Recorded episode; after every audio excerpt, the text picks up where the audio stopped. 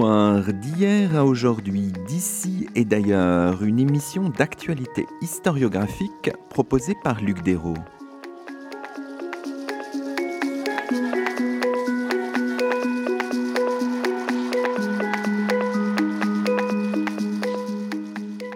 Bonjour à toutes et à tous, c'est le 47e numéro de nos chemins d'histoire, le cinquième de la deuxième saison.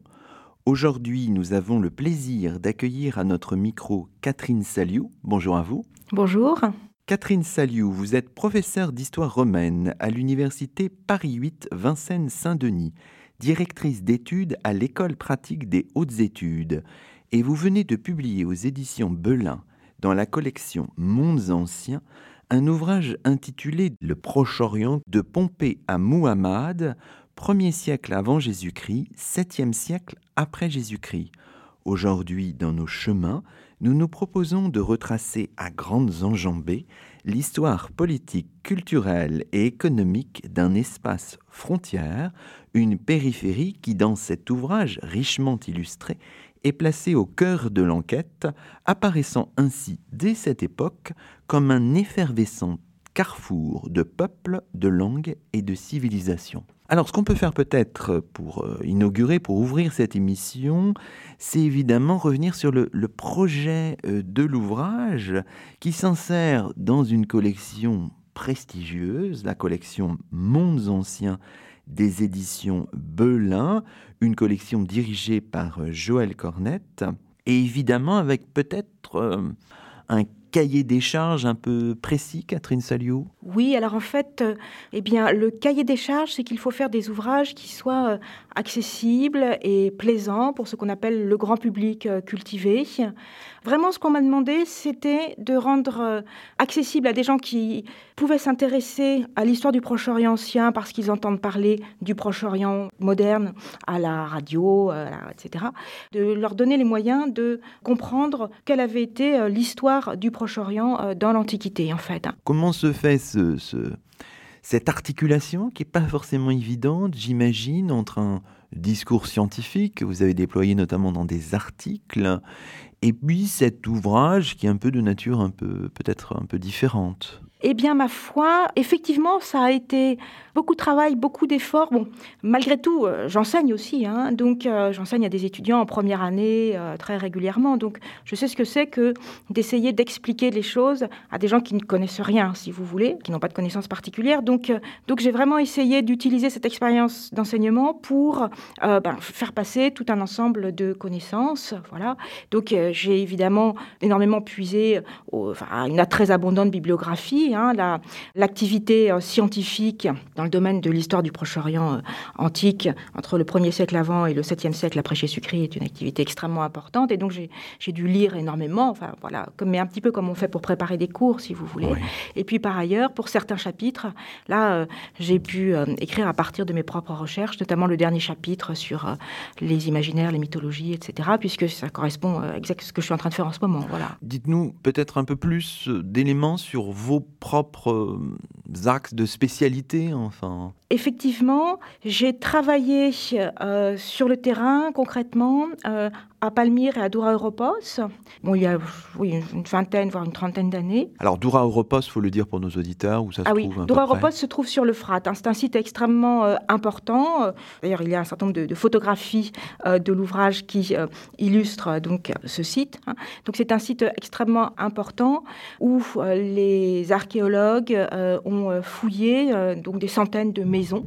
Dans le cadre de ma thèse, je m'intéressais aux rapports de voisinage et aux maisons. Enfin voilà, donc j'ai complété mon travail de thèse sur les sources juridiques concernant les rapports de voisinage par des travaux de, terrain, d'inventaire et de prospection, si on peut dire, sur les maisons. Voilà, travaux que j'ai menés en collaboration amicale avec une une amie, euh, malheureusement décédée depuis, qui s'appelait euh, Annie Lara. Alors, euh, à Palmyre, j'ai participé à des projets d'ordre topographique, disons, ou cartographique. Et puis, au Liban, sur un site qui se trouve au nord du Liban, non loin de Tripoli, qui s'appelle Tel Arka. Là, j'ai participé aussi à une prospection. Euh, ça, c'était donc mes travaux de, terrain lorsque j'étais euh, pensionnaire scientifique à l'Institut français d'archéologie du Proche-Orient, donc de 1989 1992 à 1995. Et puis ensuite, de retour en France, là j'ai plutôt travaillé à partir des, des textes. J'ai publié des inscriptions de Gaza. Et puis j'ai euh, travaillé. Donc là, depuis maintenant 20 euh, ans, je travaille sur euh, Antioche, donc Antioche de, Syrie, hein, qui était la capitale du royaume séleucide, puis la capitale de la province romaine de Syrie, hein, et qui se trouve en fait au nord, au nord de ce qu'on appelle le Proche-Orient romain. Très concrètement, actuellement, le site, la ville d'Antakya, qui correspond au site antique d'Antioche, se trouve en Turquie, à proximité immédiate de la frontière syrienne. J'ai été amenée euh, à m'intéresser euh, de plus en plus à l'histoire d'Antioche à partir euh, d'un travail de commentaire, d'un discours de Libanios, Libanios qui était un sophiste, un professeur de rhétorique, qui était actif à Antioche, donc c'est une ville extrêmement importante, hein. c'est la ville la plus importante du Proche-Orient romain et c'est la troisième ville du monde romain, une ville vraiment très importante. Et donc euh, Libanios, euh, professeur de rhétorique et orateur officiel d'Antioche, a euh, composé une œuvre extrêmement euh, abondante, extrêmement riche sur euh, l'histoire de l'Antiquité tardive, sur l'histoire du IVe siècle et sur l'histoire d'Antioche. Et donc je suis entrée à Antioche, si on peut dire, par l'intermédiaire du commentaire, du discours que Libanios a prononcé à l'occasion du concours olympique d'Antioche en 356 après Jésus-Christ pour, disons, rendre hommage à Antioche. C'est ce qu'on appelle, enfin, le titre du discours, c'est Antioche ou Éloge d'Antioche. À partir de là, j'ai été amenée à m'intéresser de façon plus générale à l'ensemble des sources écrites concernant donc euh, l'histoire de d'Antioche et plus particulièrement l'histoire de l'espace urbain. Et à partir du moment où on aborde cette question à partir des textes, on est amené euh, à, étudier en fait les histoires que les gens racontent, enfin, sur les euh, monuments, sur les éléments du paysage, et donc à s'intéresser à ces questions d'imaginaire, de mythologie, de construction d'identité. C'est un parcours un petit peu sinueux. Hein. on, on, comprend et on voit tout à fait, notamment dans la deuxième partie, des éléments de votre chemin de recherche euh, depuis plusieurs années. Alors, saluons une fois de plus hein, le travail euh, éditorial assez remarquable des éditions Belin, hein, ça s'est fait autour de Judith Simoni. Saluons aussi l'iconographe hein, de, de, chez Belin, Marie-France Naslendikov, qui fait comme d'habitude un travail remarquable. On trouvera un grand nombre d'illustrations, on l'a dit, qui évidemment, adossées à des explications, permettent de circuler très facilement dans l'ouvrage. Alors revenons sur le propos, bien sûr, de votre ouvrage, l'histoire du Proche-Orient romain entre 1er siècle avant Jésus-Christ et 7e siècle après Jésus-Christ, un ensemble finalement au contour un peu flou, variable, qu'il faut à chaque fois contextualiser parce que ce n'est pas la même chose aux différentes époques ou aux différentes périodes qui vous intéressent, un ensemble qui s'étend, disons grosso modo, entre la chaîne du Taurus et la mer Rouge, un ensemble qui regroupe, dites-vous dans l'introduction, des régions qui ont en commun d'avoir été entièrement et durablement intégrées à l'Empire romain en voie de transformation en Empire byzantin à partir du IVe siècle après Jésus-Christ et d'avoir été durablement, dites-vous encore, séparé de cet empire lors de la conquête arabe. Donc on imagine que c'est pas forcément facile de s'installer dans cet espace qui a des contours un peu mouvants, Catherine Saliou. Tout à fait. Et c'est pourquoi d'ailleurs j'ai conçu hein, le plan euh, de l'ouvrage en tenant compte de ces euh, difficultés. Et c'est pourquoi le, premier chapitre est vraiment euh, consacré à ce qu'on pourrait appeler une histoire événementielle, parce que je pense qu'il était extrêmement important de montrer quelle avait été l'évolution euh, territoriale de cet espace en lien euh, avec euh, donc l'Empire romain et dans le cadre des relations entre l'Empire romain et son puissant ennemi et parfois partenaire, disons à l'est, qui est l'Empire parthe puis perse en fait. Vous commencez finalement au 1er siècle avant Jésus-Christ, il y a même une date qui installe un peu les choses. C'est la création de la province romaine de Syrie par Pompée en 64 avant Jésus-Christ, sur les décombres de l'Empire séleucide, vous dites que cette date qui constitue votre point de départ marque l'aboutissement d'un long processus. Alors en quoi, euh, Catherine Salier Rome a commencé à avoir une politique orientale, disons, en fait dès la fin du IIIe siècle avant Jésus-Christ, puisque c'est dans le cadre de la Seconde Guerre punique que, par le jeu des alliances, finalement, Rome s'est trouvé au contact, si on peut dire, des puissances orientales. Le royaume séleucide, hein, c'est le royaume qui couvre, hein, si on peut dire, euh, l'essentiel de ce qui sera euh, le Proche-Orient euh, romain. Donc les contacts avec le royaume le site commencent dès le deuxième siècle avant Jésus-Christ guerre contre Antiochos III, et puis le roi Antiochos IV, par exemple, qui va régner à partir de 175 avant Jésus-Christ, a en fait passé une partie de sa jeunesse à Rome en tant qu'otage, par exemple. Hein. Donc il est déjà très imprégné de culture romaine et les contacts économiques prennent de l'importance dès le deuxième siècle avant Jésus-Christ également. Ensuite, avec euh, les épisodes du début du premier siècle avant Jésus-Christ, je pense en fait la, aux guerres mithridatiques. Euh, Mithridate va chercher un appui dans le royaume d'Arménie et c'est ce qui va amener les euh, Romains à investir, euh, disons, militairement le Proche-Orient. Alors, on peut essayer, nous, ce qu'on peut faire, c'est essayer de voir la situation au début du premier siècle après Jésus-Christ. Hein.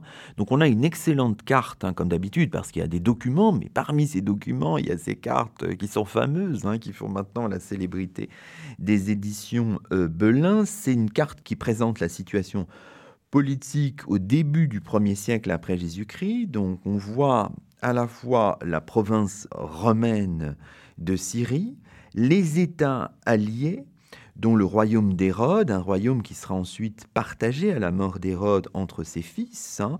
On voit également la Comagène, le royaume nabatéen, donc c'est finalement complexe, d'autant plus qu'on voit ces touches de couleur à l'intérieur de la province de Syrie, qui n'est pas donc euh, continue. Il y a des États alliés qui se trouvent, par exemple, autour euh, d'Émèse, à l'intérieur même de la province de Syrie. Donc on voit quand même la complexité des choses, euh, Catherine Salio. Alors exactement, c'est une spécificité hein, du, Proche-Orient romain dans cette première période.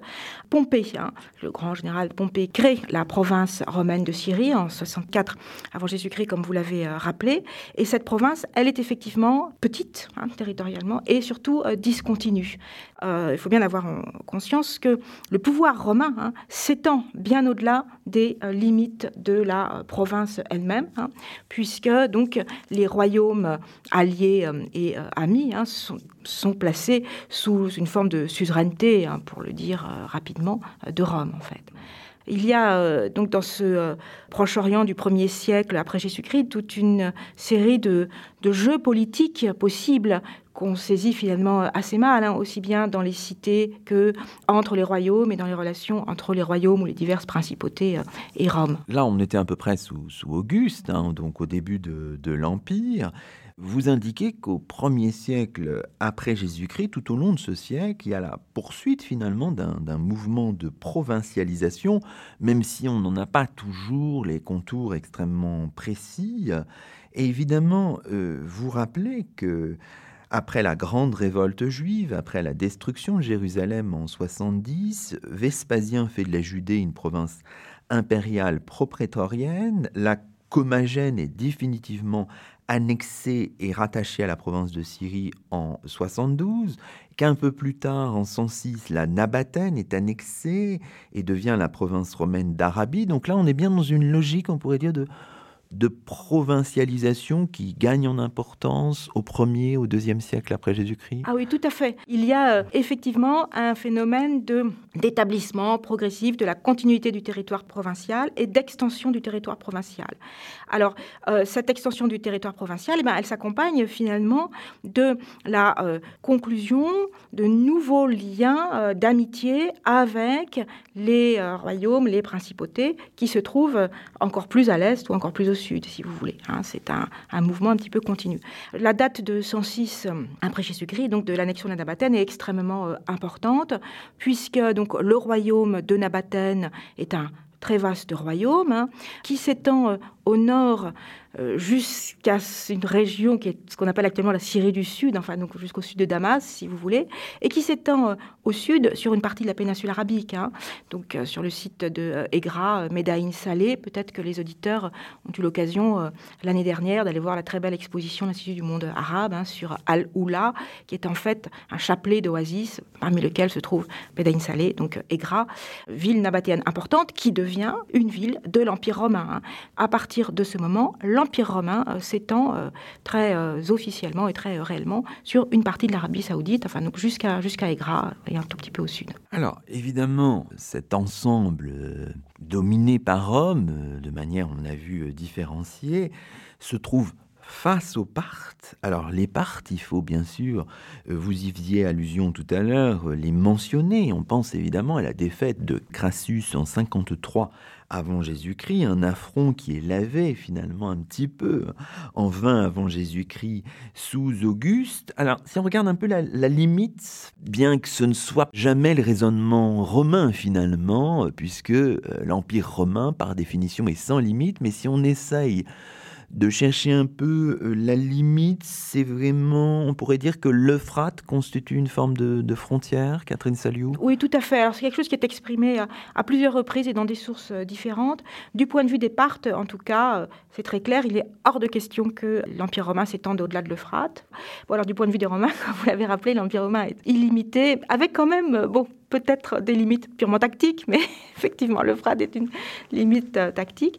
Au nord, justement, du côté de, la Comagène, si vous voulez, jusqu'à Zeugma, la, limite est, assez claire. Enfin, euh, c'est euh, vers le sud, bon, dans les zones de plus en plus désertiques, que les limites tendent vraiment à, s'estomper, si vous voulez, à se brouiller.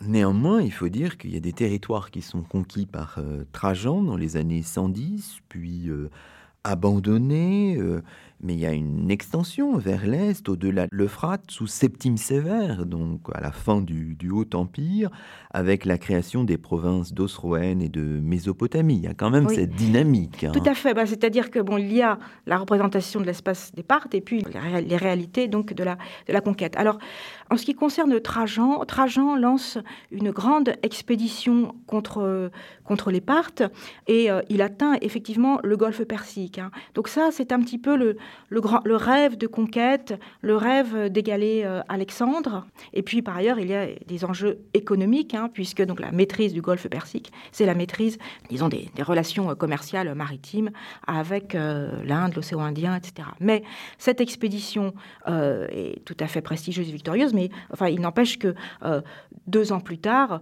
Trajan euh, opère une retraite et que euh, les provinces qu'il avait créées disparaissent en quelque sorte. Hein.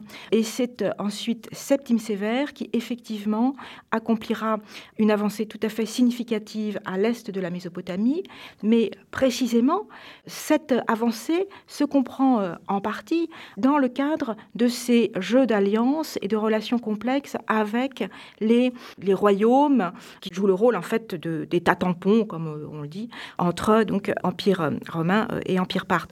Parce que l'arrivée de Septime Sévère sur le trône impérial n'a pas été simple, hein, et l'un des compétiteurs de Septime Sévère, Pesquenius Niger, est en fait gouverneur de la province romaine de Syrie. Il réside donc à Antioche. Et dans son combat contre Septime Sévère, il a obtenu l'aide justement d'un certain nombre de ses euh, rois orientaux en fait.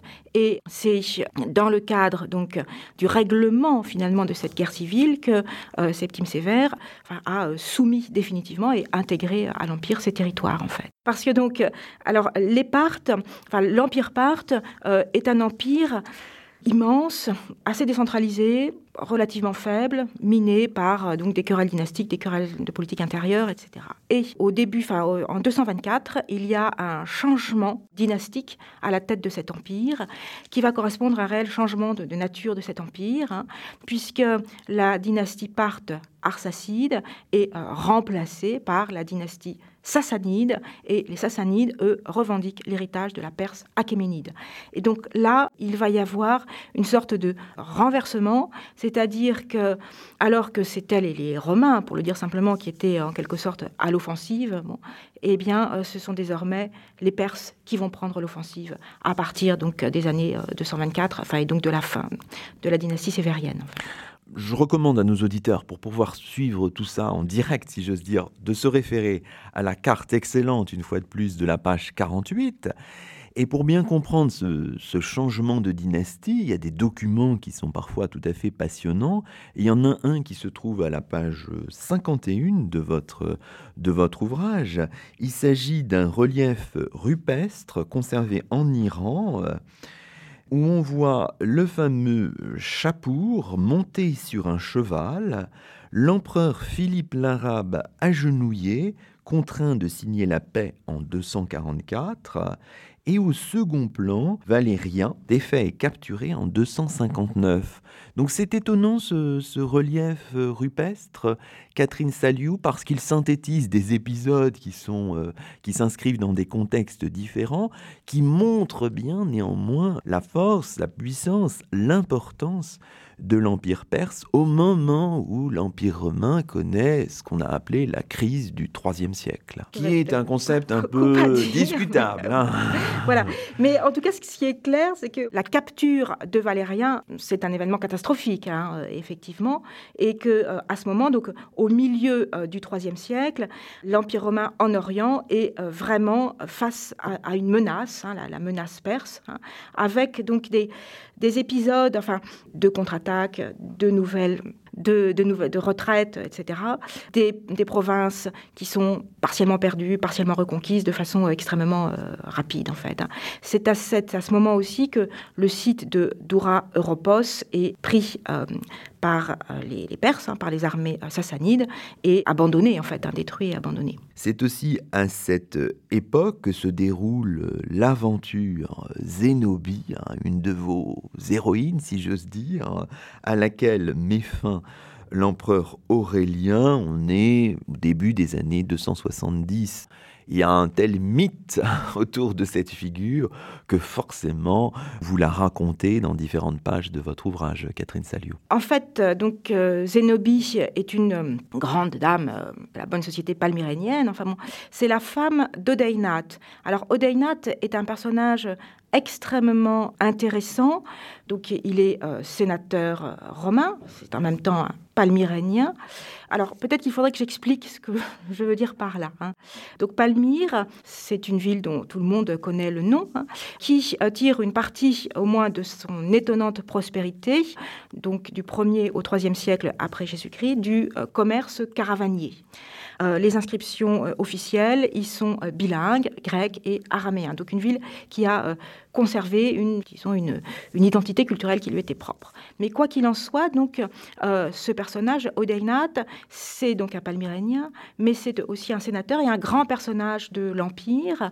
Et donc, le pouvoir romain lui confie très officiellement la, charge de défendre l'Empire romain face aux Perses, ce qu'il fait. Donc, il réussit à, pour reprendre l'expression de Jeanne d'Arc, bouter les Perses hors de euh, l'Empire romain. Il est apparemment euh, assassiné. On peut euh, supposer que son destin, son pouvoir, etc., ont suscité des ennemis au sein même du milieu palmyrénien, par exemple. Quoi qu'il en soit, donc, il est assassiné et son épouse prend en quelque sorte le relais. Mais son épouse n'a plus à se battre contre les Perses, puisque les Perses sont voilà, écartés euh, du, champ euh, militaire pour quelques années en tout cas. Et elle va essayer d'usurper le pouvoir impérial. Elle, elle, se fait frapper des monnaies où elle se désigne comme Augusta, donc euh, impératrice, et elle fait désigner son fils, qui est un adolescent hein, de 14 ans, à Augustus. Enfin, elle fait frapper des monnaies au nom de son fils. Les bornes millières qui traditionnellement portent le nom des empereurs, sont érigés, donc portant son nom, jusqu'à conquérir, enfin intégrer à son pseudo-empire, si vous voulez, Bostra. On sait que les troupes palmyréniennes ont attaqué et pris Bostra, et puis jusqu'en Égypte en fait. Hein. Et elle prend ensuite le chemin de Rome, sans doute, elle passe en Asie mineure. Hein. Et c'est là que Aurélien réagit, donc Aurélien qui lui est l'empereur légitime en quelque sorte, reconnu comme tel par le Sénat, donc réagit et il va contraindre euh, Zénobie à faire retraite jusqu'en Syrie, puis euh, jusqu'à Palmyre. Et c'est euh, là qu'intervient le premier siège de Palmyre en 272, siège à l'issue duquel donc Zénobie est apparemment enfin capturée hein, et, on ne sait pas ce qu'elle est devenue. Mais donc il faut bien comprendre que c'est un, phénomène interne à l'Empire romain. Ce sur quoi j'ai essayé d'insister c'est que c'est pas quelque chose de tout à fait euh, fantasmagorique de la part de Zénobie, hein, puisque euh, finalement, quelques années auparavant, donc, enfin, c'est à Émèse que l'empereur et la Gabale avaient euh, effectivement été acclamés par les troupes, et puis ensuite il était devenu empereur à Rome, lui-même étant très jeune, et c'est grâce aux femmes de sa famille, qui étaient des parentes de Septime Sévère, que ce jeune homme est devenu empereur. Donc l'idée qu'une femme d'une grande ville du Proche-Orient fasse de son fils un empereur n'a rien de, scandaleux en quelque sorte. Très bien. Alors le temps passe vite. Alors on va poursuivre à grandes enjambées cette histoire politique pour évoquer aussi d'autres aspects dans la deuxième partie de votre, de votre ouvrage. Alors on voit bien les tensions, les conflits avec les Perses, la réorganisation territoriale au IIIe et au IVe siècle. Hein. Euh, sous Dioclétien, sous Constantin et les, autres, la division Occident-Orient, vous l'exposez tout à fait remarquablement dans votre ouvrage. Insistons peut-être davantage, puisque c'est peut-être moins connu de nos auditeurs, sur l'émergence et l'essor des Saracènes qu'on voit notamment à travers une autre de vos héroïnes, l'histoire de la reine Mavia dans la seconde moitié du, du IVe siècle. Est-ce que vous pourriez rapidement nous, nous présenter ce, personnage ah que vous rencontrez aussi dans votre, dans votre histoire du Proche-Orient? Alors, Mawiya, on peut dire Mavia ou Mawiya, hein, c'est aussi en fait l'épouse d'un roi saracène, un chef euh, saracène, euh, et euh, à la mort de ce dernier, c'est elle qui prend la tête de son peuple. Alors j'utilise des expressions un petit peu vagues.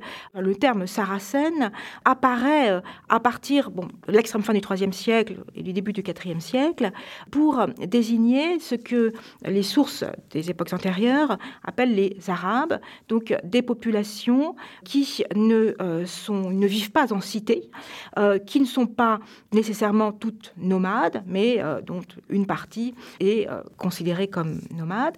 Et en tout cas, ce sont des populations qui sont sur le territoire ou à l'extérieur du territoire de l'Empire et qui, qui ne vivent pas, euh, qui ne sont pas organisées en cité, qui sont organisées donc selon un mode que l'on qualifie de, qu'on peut qualifier de tribal, si vous voulez.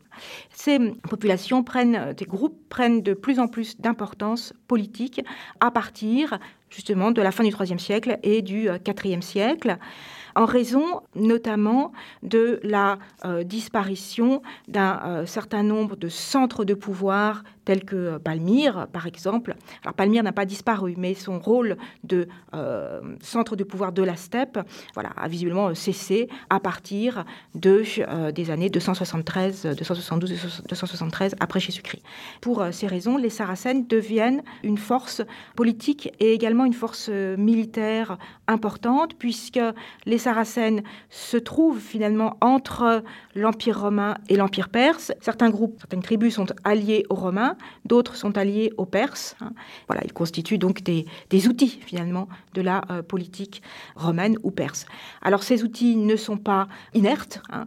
euh, ils ont leur propre euh, jeu politique, leur propre agenda, si vous voulez. Et donc Mawiya, dont on pense que le centre de son groupe, enfin, devait se trouver entre euh, le Sinaï euh, et la Palestine, si vous voulez, le sud de la Palestine. Et donc, euh, Mawiya va dévaster en fait une partie des provinces de Palestine et d'Arabie, hein, de telle façon qu'il va falloir faire appel à des troupes supplémentaires. Et en fait, on se rend compte que lorsque Mawiya accepte de faire la paix, de conclure un traité de paix, eh bien, c'est en échange de l'envoi d'un évêque, mais d'un évêque qui va évangéliser, si on peut dire, son peuple, enfin, ce qui suppose qu'elle-même est déjà chrétienne ou intéressée par la religion chrétienne. Et ce qui est extrêmement intéressant, c'est que cet évêque ne doit pas être arien. La religion de l'empereur, c'est donc l'arianisme, si vous voulez, mais c'est ce que ne veut pas euh. Elle veut euh, un, évêque euh, nicéen. Enfin, donc, autrement dit, non seulement Maouia est chrétienne et s'intéresse au christianisme, mais en plus, elle a des conceptions assez précises des débats théologiques, si vous voulez. Voilà, et pour finir, Maouya sera une alliée, devient une alliée très fidèle de l'empereur Valence, puisque des troupes saracènes sont aux côtés des troupes romaines lors de, enfin, ce qui est malheureusement une défaite, hein, lors de la défaite d'Andrinople en 378, donc pour défendre l'Empire romain contre les Goths, en fait. Alors, il nous faut un peu terminer cette analyse politique hein, pour avoir le temps d'aborder d'autres points de l'ouvrage, mais disons que nous sommes là dans la seconde moitié du, IVe siècle après Jésus-Christ.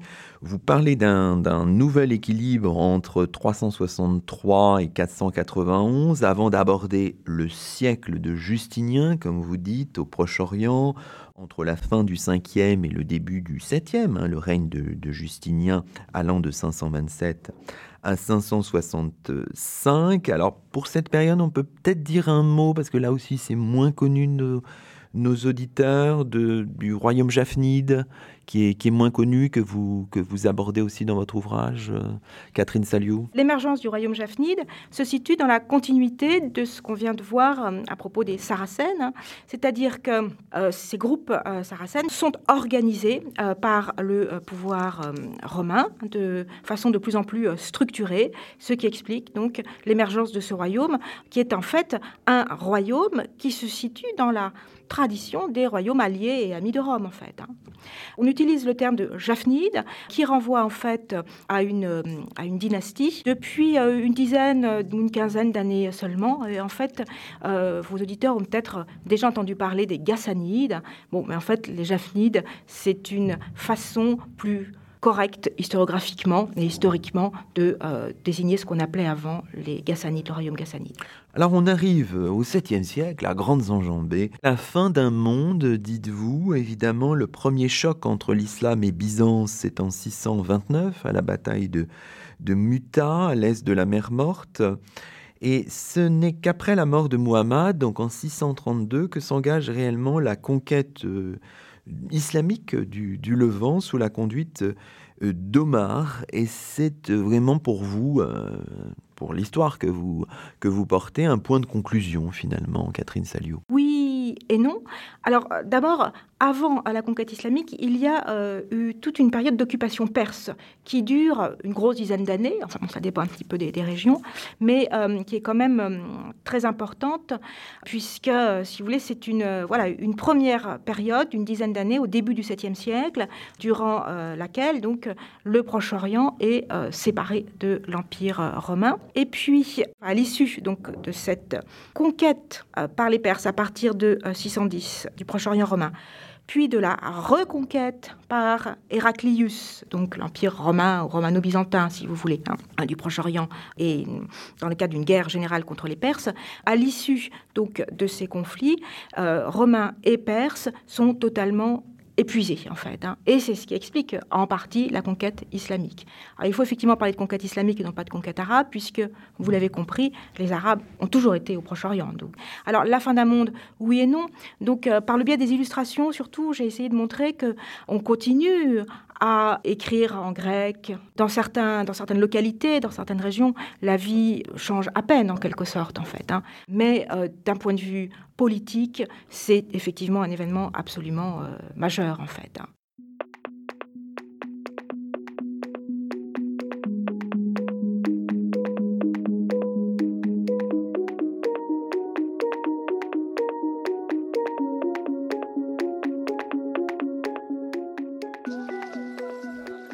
Écoutez Chemin d'Histoire, une émission d'actualité historiographique.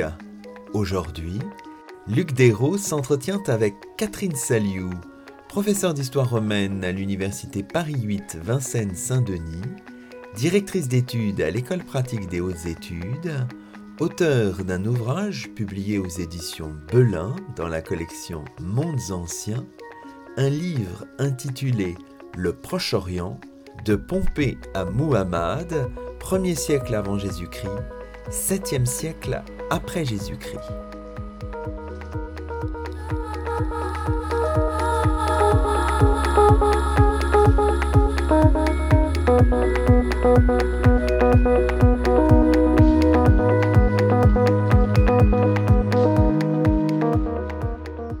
Alors, dans la dernière partie, dans le dernier temps de notre émission, on peut circuler euh, assez rapidement dans votre ouvrage et dans tout ce qu'il apporte, au-delà du, du contexte politique qu'on a longuement rappelé.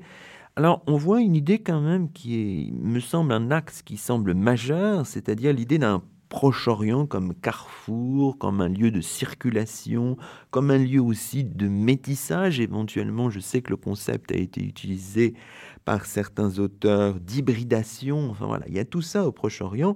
évidemment, on pense euh, peut-être d'abord aux échanges internationaux de nature économique, la soie, le poivre, les épices, l'encens aussi utilisé dans les rituels religieux, la myrrhe, évidemment, euh, tout ça est connu et on peut peut-être partir d'un document, peut-être un peu atypique, peut-être un peu aux marges de votre réflexion, qui se trouve à la page 125, mais qui est tout à fait passionnant à analyser. C'est un brûle encens de Chabois au Yémen. On a un relief qui montre un personnage monté sur le dos d'un dromadaire avec un objet circulaire sur la patte arrière du chameau, un bouclier ou une gourde, on ne sait pas trop. La partie supérieure de l'objet est évidée pour former un réceptacle de 30 mm destiné à recueillir l'encens, le tout avec une inscription sabéenne du IIIe siècle après Jésus-Christ, peut-être. Et cet objet est conservé au British Museum à Londres. En quoi est-il intéressant finalement, Catherine Saliou, pour votre propos, même s'il est peut-être un peu à, la marge de votre réflexion? Effectivement, c'est un objet qui provient de euh, Chabois, et Chabois était le point de départ de la route de l'encens, en fait. Hein. Donc, à partir de Chabois, euh, l'encens est transporté par voie caravanière, par voie de terre, donc à travers la péninsule arabique, ou bien éventuellement convoyé jusqu'à des ports, hein, puisque Chabois se trouve dans la Dramaout, donc dans l'extrême sud de la péninsule euh, arabique.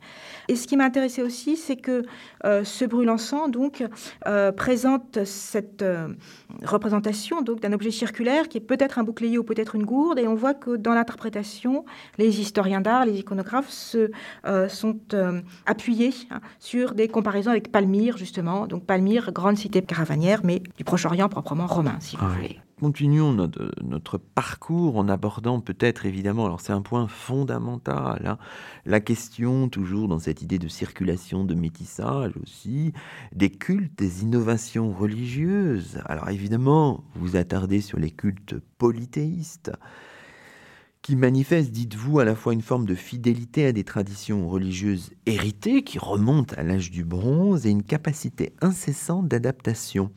Vous revenez aussi sur l'historiographie, c'est important pour nos auditeurs, en disant évidemment que le concept de religions orientales n'a pas beaucoup de pertinence finalement, Catherine Saliou.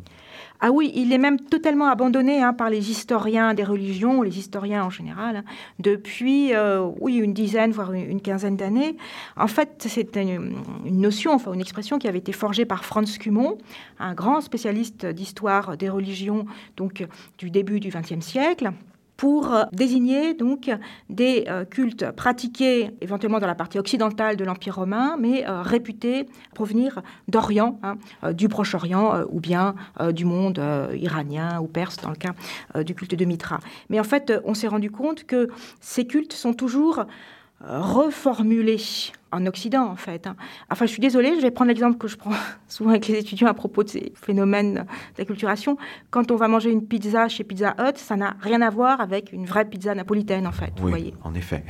Évidemment, on voit que certains cultes sont directement liés à la présence romaine. Hein. On peut prendre l'exemple de ce qui se passe à, à Beyrouth, une colonie romaine fondée à l'époque augustéenne, on a un sanctuaire colonial où l'on honore Jupiter héliopolitain, Vénus et Mercure. Oui, Beyrouth, comme vous venez de le dire, est une colonies. Hein. et donc, l'étude des cultes coloniaux concerne l'ensemble des euh, colonies euh, de l'Empire romain, mais donc chaque colonie crée ses cultes. Lorsque euh, la colonie est fondée, hein, eh bien, on fonde en même temps le euh, culte public. Et dans le cas particulier de euh, Beyrouth, eh bien, euh, les colons ont investi, si vous voulez, un grand sanctuaire qui existait déjà, hein, le sanctuaire d'Héliopolis, actuellement Baalbek. Hein, et à partir des entités divines qui y étaient honorées et des traditions proprement romaines, ont fabriqué ces cultes, en fait. Hein. Oui, oui, on voit bien tout ce phénomène de tradition réinterprétée, et ça c'est tout à fait euh, passionnant. Alors évidemment, il faut, et vous le faites, aborder l'efflorescence monothéiste, comme vous dites euh, joliment.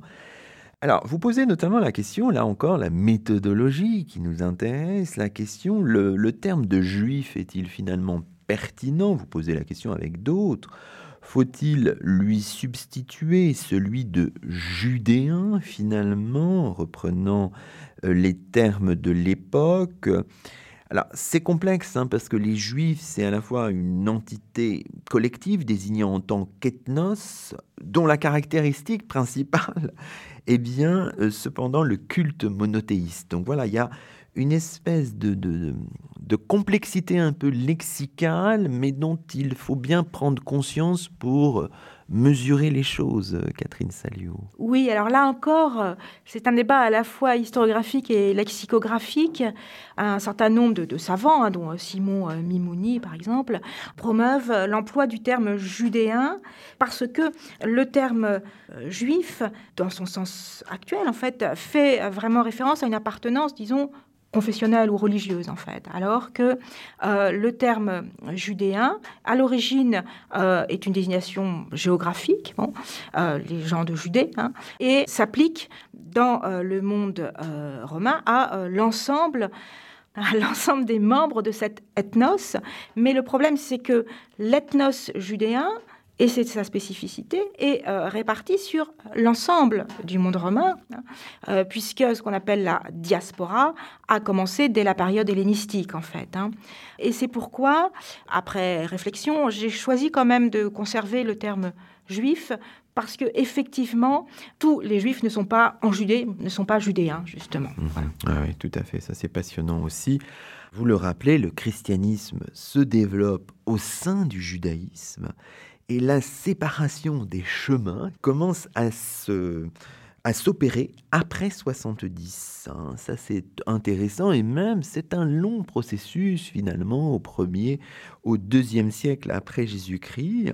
Alors là, on peut revenir peut-être sur, sur, des documents que vous présentez aux pages 172, 173 et 176, où on voit à la fois les fresques de la synagogue de Doura Europos et la maison chrétienne de Doura Europos. Intéressant encore, et où l'on retrouve hein, ce, ce, ce Doura Europos dont vous nous parliez au début de l'émission, Catherine Salio. Oui, alors, alors d'abord, séparation des chemins, euh, c'est l'expression euh, utilisée actuellement dans l'historiographie, c'est la traduction, en fait, d'une expression euh, anglaise, hein. mais vraiment, c'est une espèce de, nom de code, en quelque sorte, hein. mais c'est utilisé pour désigner cette séparation progressive entre judaïsme et christianisme. Alors ensuite, Doura Europos, donc ce site qui se trouve au bord de l'Euphrate, est une fondation de l'époque hellénistique, qui a été rattachée à l'Empire romain pendant environ euh, un siècle, en fait, hein, de 165 à 256 après Jésus-Christ.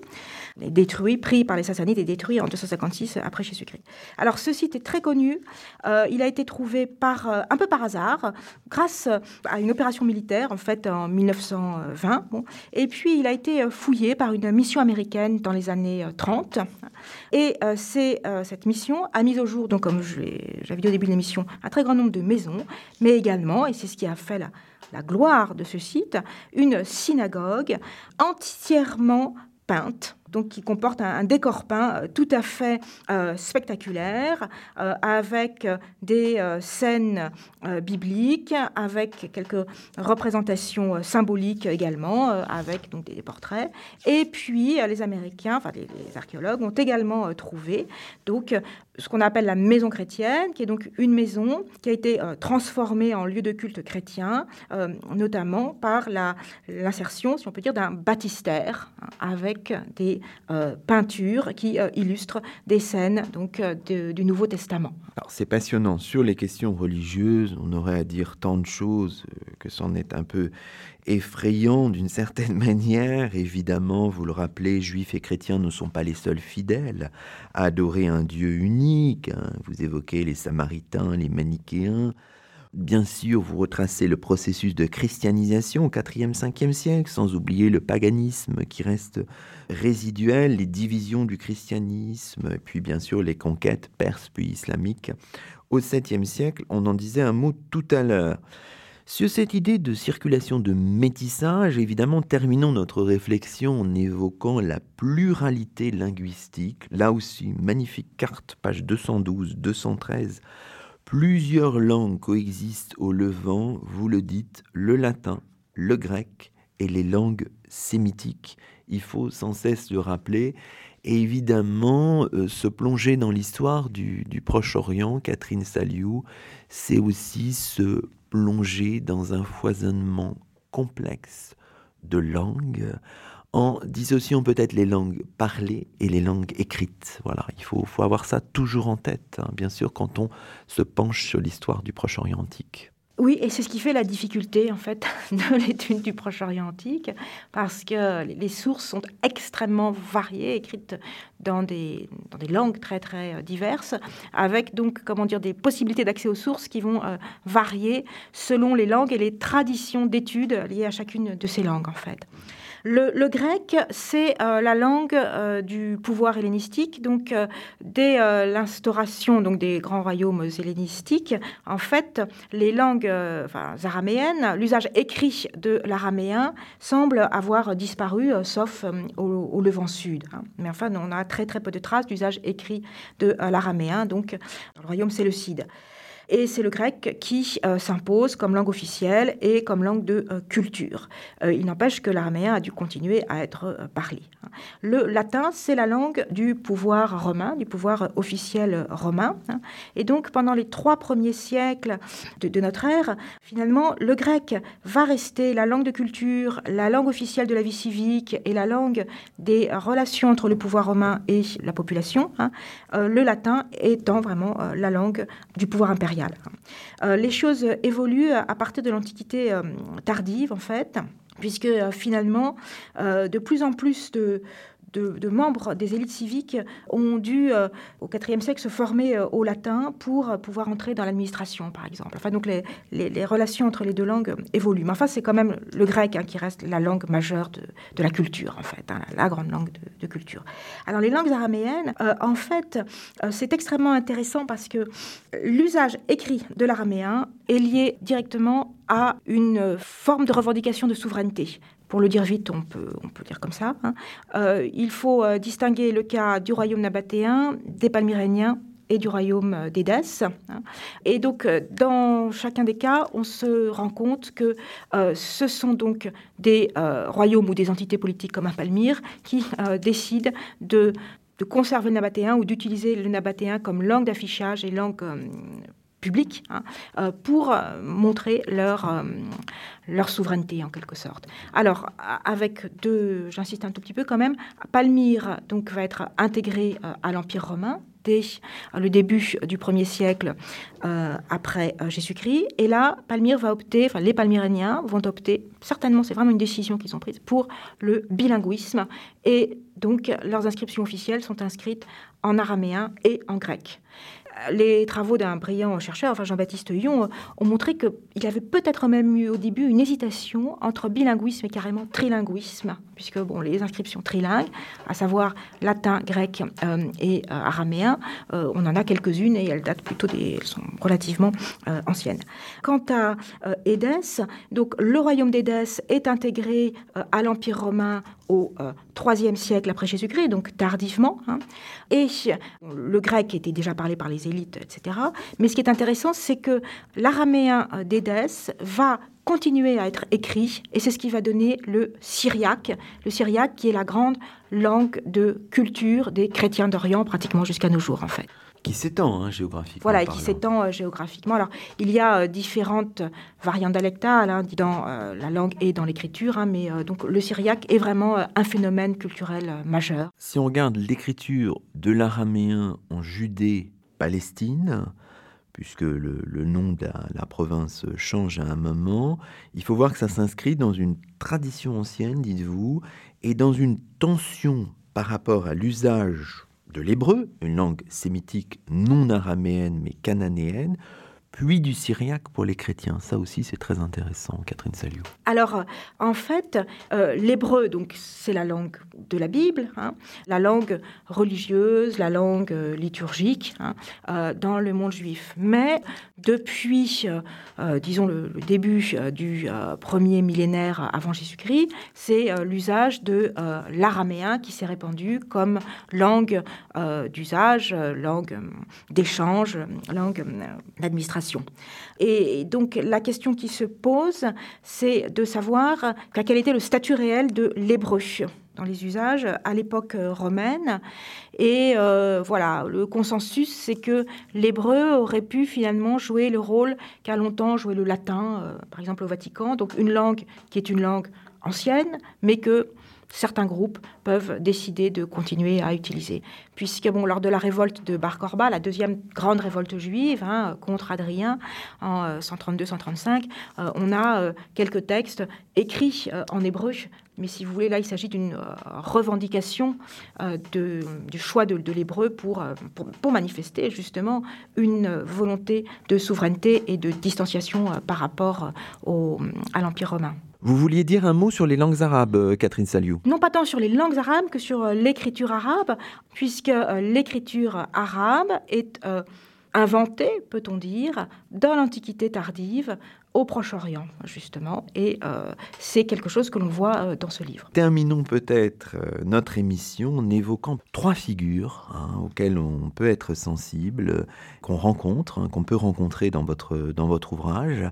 Et j'ai envie de commencer par un petit garçon palmyrénien qui s'appelle Nurbel, fils de Barnébo, dont on possède le portrait funéraire, et c'est à la page 455 de votre ouvrage, avec une inscription, une stèle qui provient de l'hypogée familial, avec un faucon et une grappe de dates. On a découvert à Palmyre un très grand nombre de tombeaux hein, ornés de portraits euh, funéraires. Voilà. Et donc ces deux portraits sont deux portraits parmi des, centaines en fait. Hein. Voilà. Et donc le bon élève montre euh, triomphalement les, ces tablettes dans lesquelles il est en train d'apprendre à écrire et il écrit le grec justement. Ce n'est pas celui auquel je faisais référence. Exactement. Voilà. Hein. Celui auquel je faisais référence, c'est celui de la page à côté de Nourbel. Donc Nourbel qui est certainement beaucoup plus jeune en fait. Donc euh, le faucon, c'est un signe de statut le faucon est un, est un oiseau de, chasse en fait. Hein. Et donc le fait de tenir ce euh, faucon montre qu'il appartenait à une catégorie euh, sociale susceptible de euh, participer, enfin ou d'effectuer la, chasse au faucon. Hein. Donc c'est un signe de statut. Quant à la, grappe de date, elle peut remplacer donc la grappe de, raisin que portent aussi souvent les enfants. On a une date pour cette... Sans doute deuxième siècle après Jésus-Christ. Oui. Alors, deuxième figure qu'on voulait évoquer aussi pour terminer cette, euh, cette émission, c'est la figure de Babata et les palmiers de la mer morte. Ça pourrait être le titre d'un, d'un ouvrage, c'est le titre d'une de vos sections de chapitres. Babata, c'est une femme juive vivant probablement, nous dites-vous, entre 100 et 132 à Maosa, non loin de Zohara ou Tsoar. On est tout près de la mer morte. Babata, c'est une femme qui cache dans une grotte ses documents les plus précieux, archives découvertes en 1960, notamment 35 documents écrits, 6 rédigés en abatéen, 3 en araméen, 26 en grec, et on sait que Babata cultivait des palmiers dattiers. Formidable. voilà, c'est un très très beau dossier, euh, effectivement qui a été trouvé dans une euh, grotte que les archéologues israéliens ont baptisée la grotte de l'horreur, parce qu'en fait, on y a trouvé aussi un très grand nombre de, squelettes. Hein. Et en fait, visiblement, euh, Babata, avec un, groupe, euh, un petit groupe, euh, s'était caché dans cette grotte au moment donc de la fin de la révolte de Bar Korba. Hein. Voilà, elle a dû mourir, tuée par les soldats romains. Enfin, ou, en tout cas, elle a, elle a laissé ses archives. Elle avait emporté avec elle ce qu'elle avait de plus précieux, à savoir ses archives. Et donc, on dispose d'un lot d'archives complet qui faisait sens pour une femme, donc d'une trentaine d'années, du bord de la mer Morte. Alors, ça n'est pas n'importe quelle femme, hein, puisque cultiver les palmiers dattiers euh, implique d'avoir... Euh, enfin, elle avait une certaine fortune, si vous voulez. Hein. Le palmier euh, dattier, c'est une culture commerciale, hein, bien sûr, et pas une culture vivrière. Elle disposait donc de plusieurs palmeraies, hein, et, donc elle appartient à une sorte d'élite rurale. On voit aussi qu'elle a des, des relations avec des personnages relativement haut placés. c'est un dossier extrêmement intéressant parce qu'il illustre très très concrètement ce phénomène de multilinguisme dont vous avez parlé, euh, en effet. Hein. Et on se demande comment ça doit faire un drôle d'effet hein, d'avoir imaginé, d'avoir des archives très importantes pour vous et que vous ne pouvez pas lire ou dont vous ne connaissez pas la langue. Des papiers que vous avez signés, on vous a traduits, et puis, euh, bon, on a aussi euh, son contrat de mariage, etc. Donc, euh, pour l'étude de l'histoire du droit aussi, c'est un, dossier extrêmement intéressant. Passionnant, on le retrouvera à la page 356 et aux pages suivantes de votre, de votre livre. Troisième et dernière figure, c'est Siméon le stylite, qui vit à partir de 429 on le sait, sur une petite plateforme, dites-vous, installée au sommet d'une colonne à Télanissos en Antiochène et qui meurt en 459. Alors présentez-nous peut-être en quelques mots cette, euh, cette figure euh, de Siméon le stylite. Pourquoi il est intéressant pour les, pour les historiens, Catherine Saliou Alors ça, je fais référence, on peut faire référence aux travaux de Peter Brown hein, sur euh, le saint homme. C'est le modèle du saint homme de l'Antiquité. Alors donc c'est un chrétien, hein, un moine si vous voulez. Donc le moine vit loin du monde et parce qu'il est loin du monde, il est aussi un médiateur. Et donc il doit aussi être près des hommes. Alors comment faire pour la contradiction? Le plus simple, c'est de s'installer au sommet d'une colonne, comme ça il est tout seul, et en même temps, on peut venir le voir au pied de la colonne, en fait. Hein. C'est, le, créateur de ce qu'on appelle le stylitisme, hein, c'est-à-dire effectivement le, choix de vivre au sommet euh, d'une colonne, et il a fait un certain nombre d'émules. Euh, bon, Daniel le stylite à Constantinople, et puis euh, au VIe siècle, un autre Siméon, Siméon le Jeune, qui vivait aussi au sommet de, de sa colonne. Voilà. Et c'est un personnage euh, donc Siméon le stylite, qui joue un rôle extrêmement euh, important de conseil, euh, si vous voulez, et autour duquel va se développer un monastère qui deviendra un monastère de pèlerinage extrêmement euh, important, bon, qui a été fouillé euh, par une équipe française dirigée par Jean-Pierre Sodini. Bon, j'ai parlé de Peter Brown, je peux aussi parler des archéologues qui ont travaillé sur, ce, sur, ce, sur ce monastère. Ce monastère qui se trouve non loin d'Antioche, hein, c'est vraiment l'un des grands saints de, de l'Antiochène. Alors, on peut terminer cette émission, évidemment, peut-être par des mots qui nous rappellent l'actualité. On a beaucoup de photographies dans, dans cet ouvrage, mais évidemment, toutes les photographies qui illustre euh, des sites ou des objets qui se trouvent en Syrie ont été prises avant 2011. Quand on lit votre ouvrage, on a aussi une forme de, de tristesse par rapport à tout ce qui se, se passe en, en, Syrie euh, depuis le début de l'année 2011, Catherine Salio. Ah, bon, alors c'est effectivement euh, dramatique. Par exemple, le site de Doura Europost, dont je vous ai parlé, n'existe plus en fait, hein, puisqu'il a fait l'objet de fouilles clandestines systématique. Et si vous jetez un coup d'œil sur une photographie aérienne, hein, il y en a beaucoup qui circulent sur Internet, euh, c'est vraiment... Euh, il y a des trous partout, en fait. Hein. De la même façon, le très beau site d'Apamé est aussi pratiquement euh, détruit. Hein. Bon. bon, quant à Palmyre, on sait ce qui s'est passé. Alors bon, il faut quand même essayer de garder la tête, la tête froide quand on fait de l'histoire et garder un certain recul par rapport à ses émotions.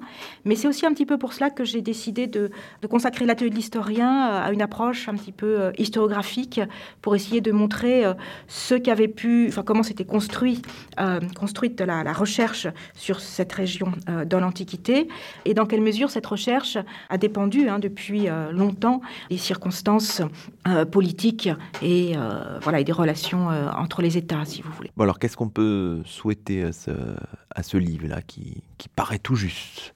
Qu'est-ce que vous souhaitez qu'il soit lu par le maximum de personnes, j'imagine, par des enseignants, que finalement la connaissance du, Proche-Orient euh, antique, pas forcément la période la plus connue, euh, se, se, développe euh, auprès d'un public très très large?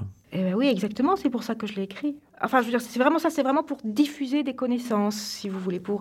Et puis, à nouveau, ça, ça sera peut-être un petit peu personnel. Moi, je sais que j'adore travailler sur le Proche-Orient. Enfin, en tant qu'enseignante, il m'arrive de... Enfin, je dois travailler aussi sur d'autres régions, etc. Mais je trouve que c'est, fascinant, que c'est très agréable, c'est de, réfléchir à la façon dont Palmyre a, pu se développer. Je suis euh, particulièrement euh, intéressée par l'Antiquité tardive. Hein. Bon, il y, a des, il y a des textes aussi, des encarts, mais j'aurais pu... J'étais un peu frustrée, quoi. J'aurais pu en mettre beaucoup plus, quoi. J'espère qu'effectivement les lecteurs, j'espère qu'il y aura beaucoup de lecteurs, j'espère qu'ils apprendront des choses, euh, j'espère que ça les incitera peut-être à s'intéresser plus encore à ce sujet, et puis j'espère aussi qu'ils y trouveront du plaisir en fait. C'est un beau programme. Merci beaucoup Catherine Saliou.